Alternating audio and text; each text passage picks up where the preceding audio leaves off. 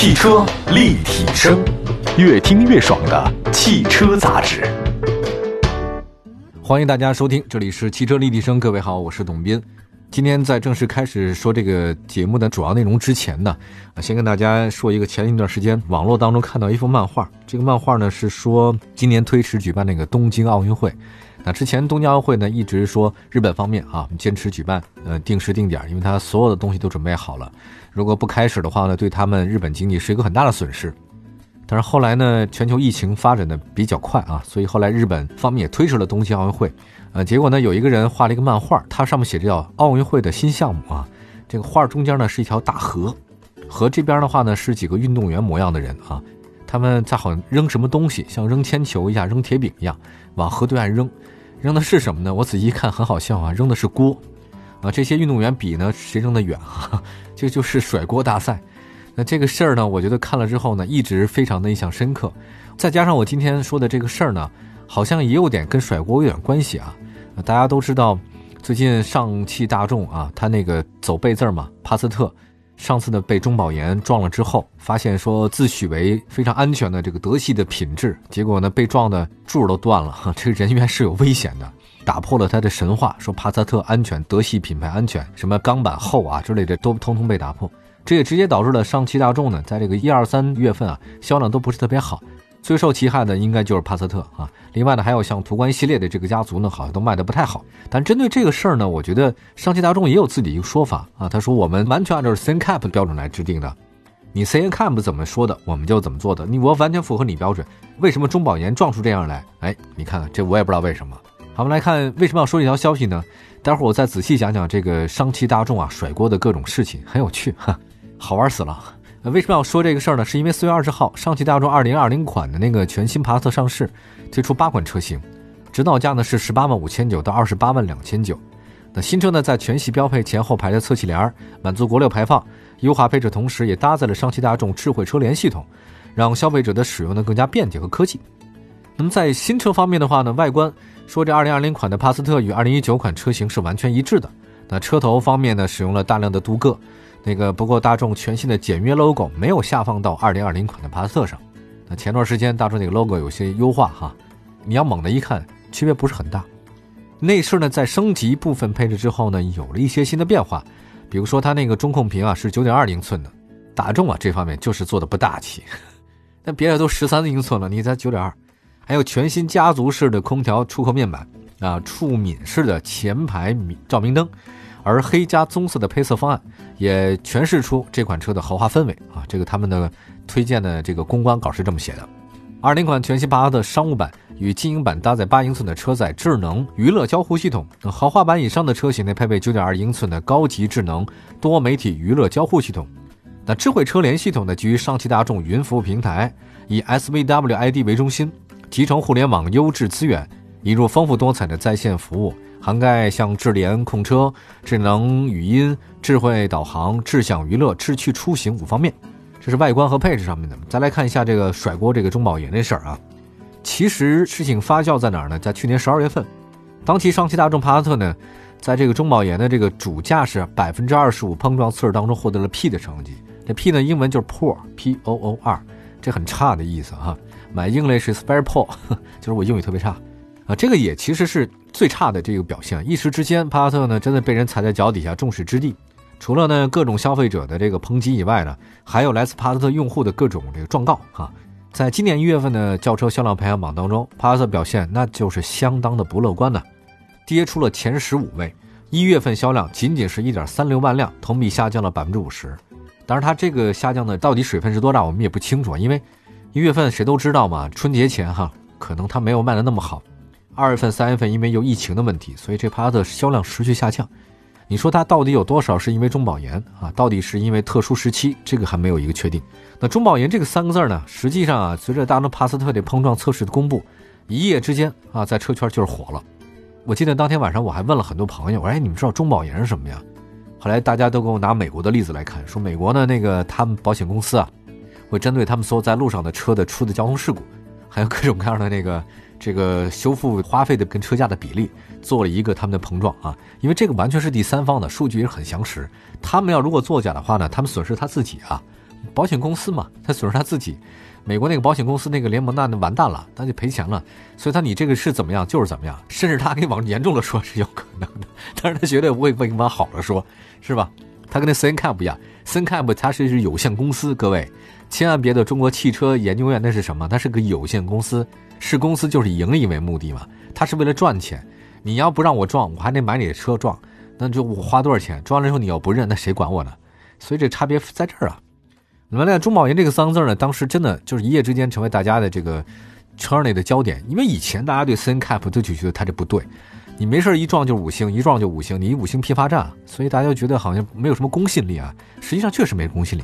那对于我不知道消费者怎么看，但是在车圈你要问十个汽车媒体人啊，基本上九个都跟你说这事儿你别信。那再看这个啊，中保研的 CIASI 啊，就保险的那个事儿，碰撞测试非常严苛，它增加了主驾驶百分之二十五的碰撞测试。在评测标准上，它不逊色于美国的那个 IIHS，就是美国的保险那个协会和欧洲的 ENCAP，堪称国内最严汽车碰撞测试。那帕萨特的那个碰撞测试啊，这个算是一个照妖镜，它引发了国内消费者对很多车型的关注。其实很长时间以来，咱们都认为大众这个品牌有信任感，德系的嘛，对吧？皮实耐造。但这种情况下让大家反思。那中保研呢，今日他也公布了奥迪 A6L 的碰撞测试结果。那么从测试成绩来看，奥迪 A6L 除了耐撞性和碰撞经济性指数都是 Poor 啊，其他的都是 G，也就是 Good 优秀。耐撞性不耐撞，碰撞经济性也不太经济，就是你撞了之后，你要花很多钱来修它，经济性不好。以换句话来说吧，你要说想让奥迪它就给你来碰撞经济性，这个也挺难。但是它耐撞性不好，这个让我觉得也拿不出手吧。我觉得奥迪 A6L，你们该想想，你们在干些什么，对吧？那相比于帕萨特。那现在奥迪呢也受了一些牵连，对吧？另外呢也看一下其他的吧。钢板论啊，我记得很多朋友们就是一些车侠们老说国内汽车呢，消费者都认为来看钢板是否是这个安全。但这次呢发现中保研测试之后去魅啊，把那整个魅影让你的魔幻空间全打破，你不要化妆了。这去魅的意思是什么？就是看到很多网络里面很多小姐姐在天天在那个网络直播平台一个个那貌露天仙。祛魅的过程就是让他把美颜关掉啊，把滤镜关掉，你再看他，你有几个能看得下去的？死了这条心吧？不能再说这么狠了啊！再看一下那个自主品牌里面，现在呢有非常多的这个品牌呢开始也进行的中保研那个测试啊，现在他呢都要求主动请战，像什么长安 CS 汽油 Plus、荣威 RX 五 MX、领克零一等等，大家也都开始愿意让中保研的测试来测试一下我们。当然，现在测试的结果我们就在不同的节目中说。今天在节目中就不再细讲了。我们待会儿呢就好好说说大众甩锅中保研，哎呀，CNCAP 跟中保研之间的一些事情哈。我们一会儿回来。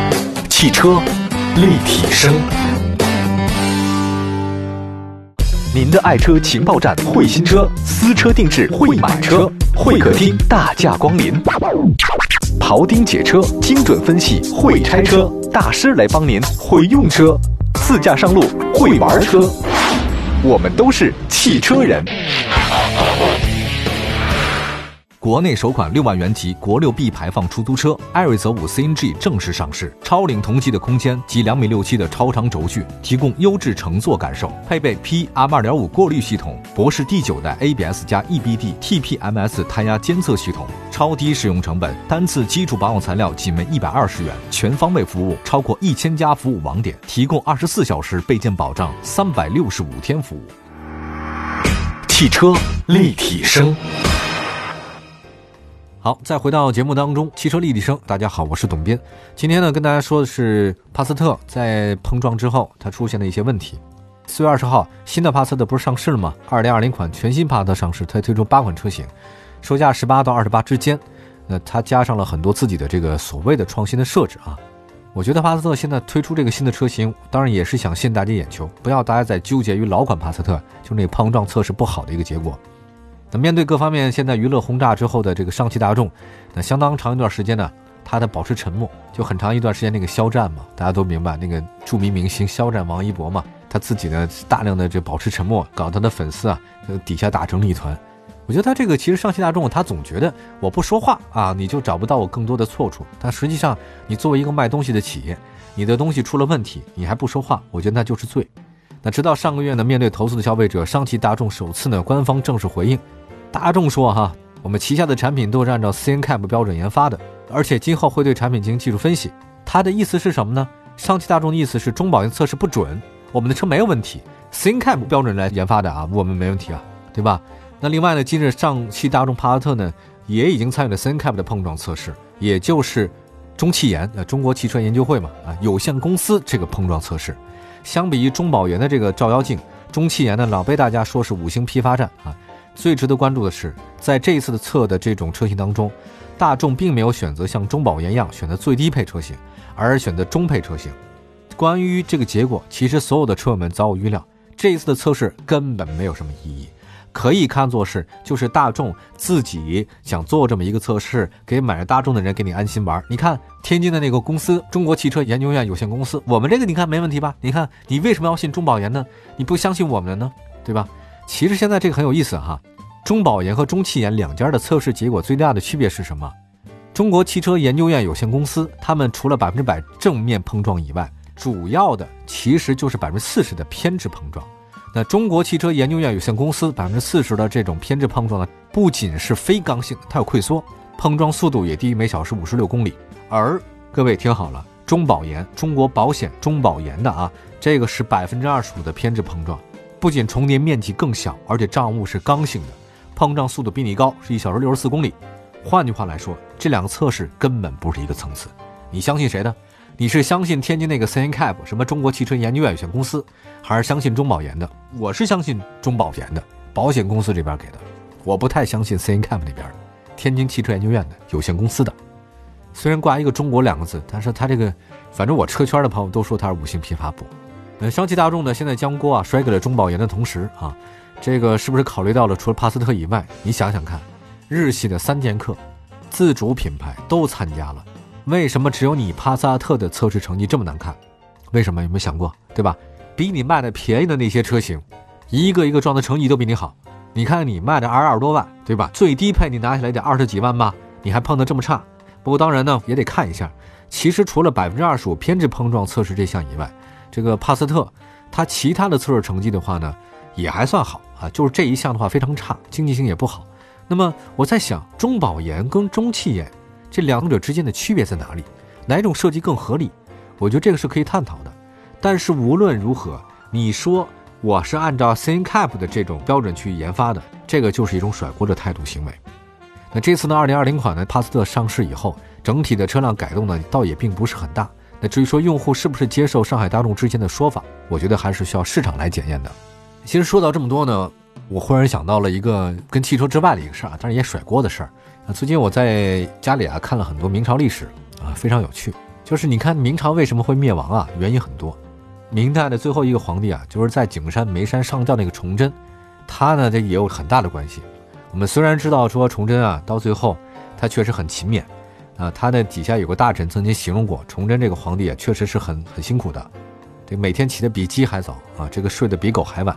你再看了一下这个明朝的这个他们官方的实录里面，你会发现，崇祯继位以后啊，这宫廷里面就没搞过什么宴会，太忙了，没时间。再加上崇祯呢也不太相信很多其他人，什么事呢都都得自己干，结果导致他也确实很辛苦啊。这么好像是很勤勉的皇帝，为什么最后他搞那么差呢？他特别爱甩锅。比如说底下大臣啊，有哪些建议特别好，他觉得好的，他说好，放心去干，你身后有我呢啊，你就去干吧，没问题，有我呢。去了之后呢，如果干的不好，他立刻就给你杀了，然后或者说这不是我我要求你们干的，是你们干的，我当时可没同意，这明显是在甩锅。而且到后期也是啊，女真兵都打过来了，都快进城了，他也想去跑到南京去啊，当时有两个首都，一个北京，一个南京嘛，结果他就问底下那些大臣们，首府大臣们。哎，你说我是去啊，还是不去呢？我要不要去南京啊？当时有的让他去了，但是他又怕担罪名啊，担什么罪名呢？祖宗呢留下他的传统的这个领土被消灭掉了，呃，自己的都城也丢了，他担不起这个千古骂名，他认为，所以他必须让那个首辅大臣，让底下大臣们来说，皇上你得走，你也去南京。可是这些人的话呢，一看以前你就老这么甩锅啊，我们干什么事儿，只要干得好，你也就一句表扬。干得不好的话呢，随时就被砍头。我们不管做什么决定啊，反正到后来你一点不承担自己的责任，你连个罪己诏都不发，这个怎么能说得过去呢？所以底下那些他的首辅大臣嘛，换了那么多个，三天两头换，这些大臣们也都不说话了啊，你爱怎么说怎么说吧，我们一言不发。所以崇祯最后说那是群臣误我，这个意思是什么？就是说我没有错，都是你们的错。结果后来怎样呢？明朝灭亡了嘛，对吧？我想讲这个事儿是什么？就是谁有责任谁负。你这个车质量是有什么问题，你不要怪别人。你汽车厂家呢？你搞了这么多的东西之后，你还说我按照这个做的，按照那个做的，对吧？不承担自己的问题，你老说是别人问题，那就是你的问题。好吧，我先讲这么多吧。要感谢大家收听我们今天的汽车立体声，啊，不要做甩锅侠啊，勇敢的负担起自己应该承担的责任，这个才是一个成熟的表现，也是一个正常企业应该遵循的企业原则和他的职业道德和社会的责任感。我是董斌，欢迎大家呢可以随时关注一下我们汽车立体声的官方的微信和微博平台以及呢抖音平台，直接搜“汽车立体声”的全拼就能找到我们。我们说车，但不止于说车。好的，朋友们，我们下次节目再见，拜拜。